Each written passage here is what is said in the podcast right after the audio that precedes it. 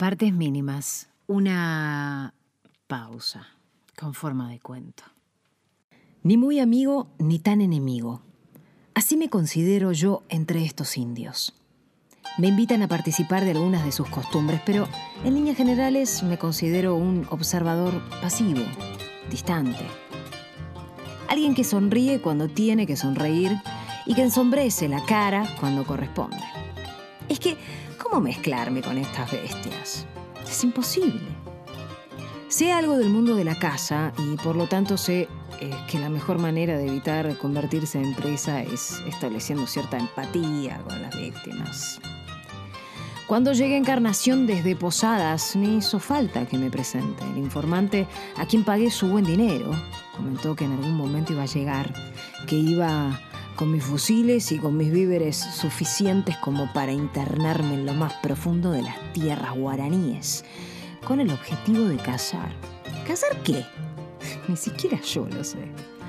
Muchos me cuentan de animales, de seres fantásticos que solo aparecen cuando uno es lo suficientemente silencioso. Pero nunca nada en concreto.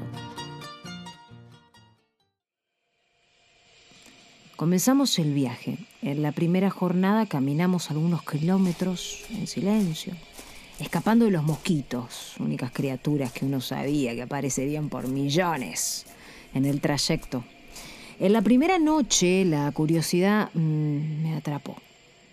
Lo llamé a Carlos, el informante, y le pregunté por algo que había escuchado decirle a los indios.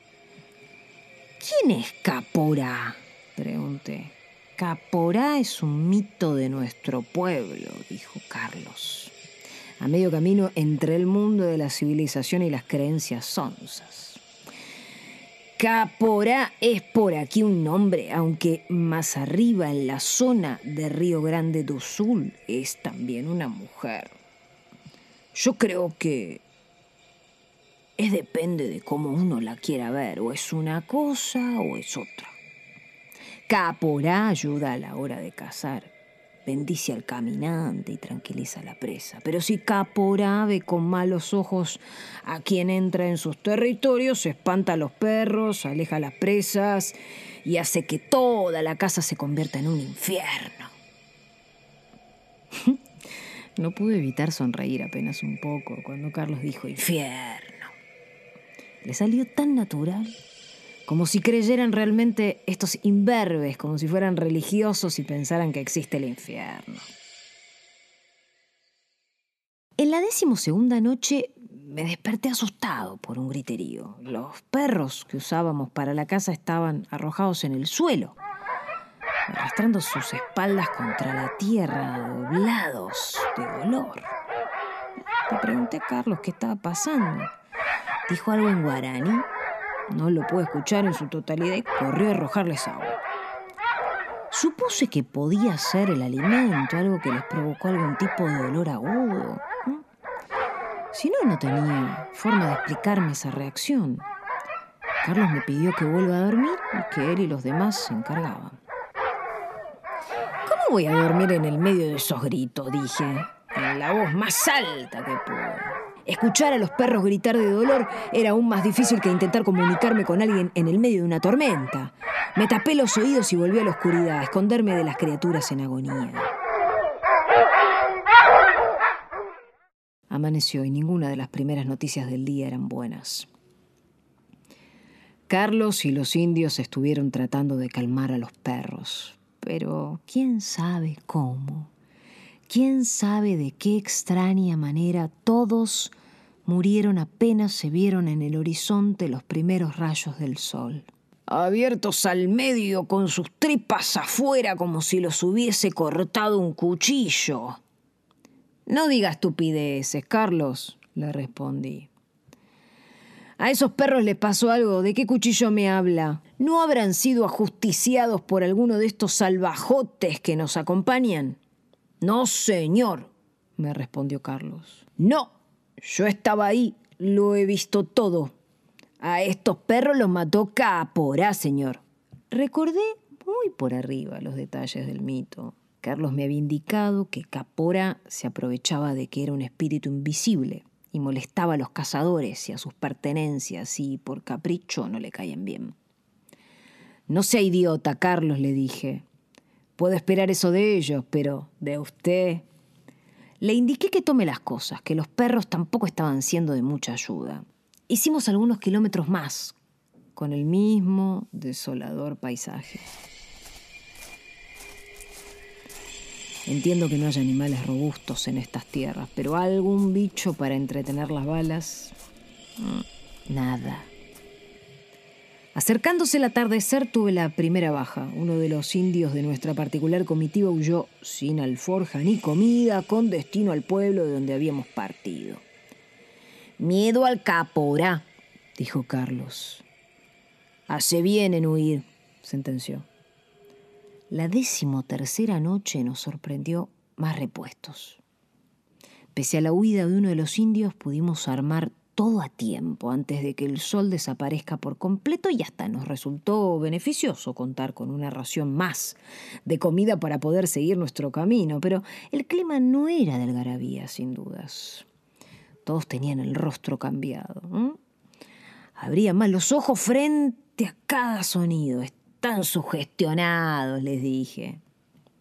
Comí parte de la carne seca que me había llevado para el viaje cuando el griterío empezó de nuevo. Pero esta vez no había ningún perro a nuestro alrededor. Tardé en darme cuenta de que venían directamente de los indios. De los siete indios que nos quedaban luego de la fuga sufrida, seis estaban tirados en el suelo como los perros, con sus espaldas rayando la tierra. Sus gritos eran insoportables. Maldecían, así lo imagino en su extraña lengua, aunque no había idioma para tanto sufrimiento. Ah, con Carlos y el único indio que estaba por fuera de los sufrientes los tomamos en nuestros brazos. Tratamos de despertarlos con agua, pero seguían sumergidos en el desastre.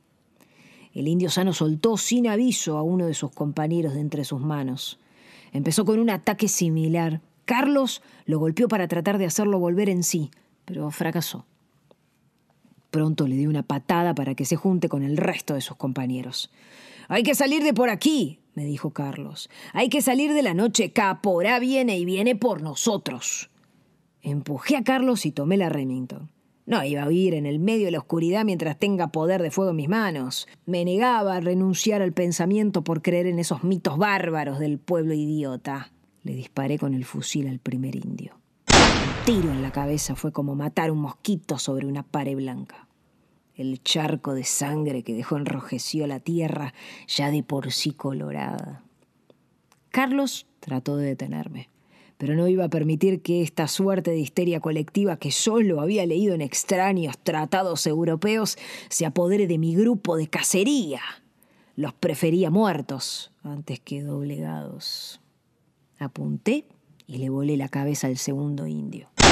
Cuando me disponía a liquidar al tercero, Carlos me detuvo las manos y mirándome me señaló la base de mi abdomen.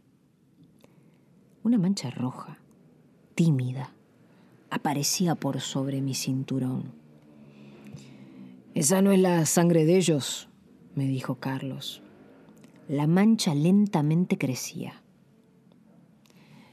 Esa no es la sangre de ellos, volvió a repetir. Y empezó a alejarse de mí y casi al instante empecé a sentir como lenta, pero certeramente un cuchillo que no veía me iba abriendo el cuerpo a la mitad. Lo último que llegué a pensar es en los perros de casa que la noche anterior aparecieron con sus tripitas, mirando el insoportable sol de esta tierra maldita.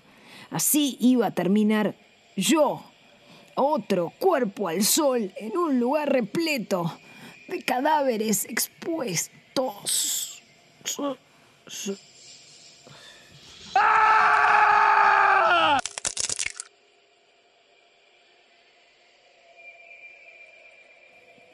Partes mínimas. Lo que escribe Fernando Bogado, que yo te cuento.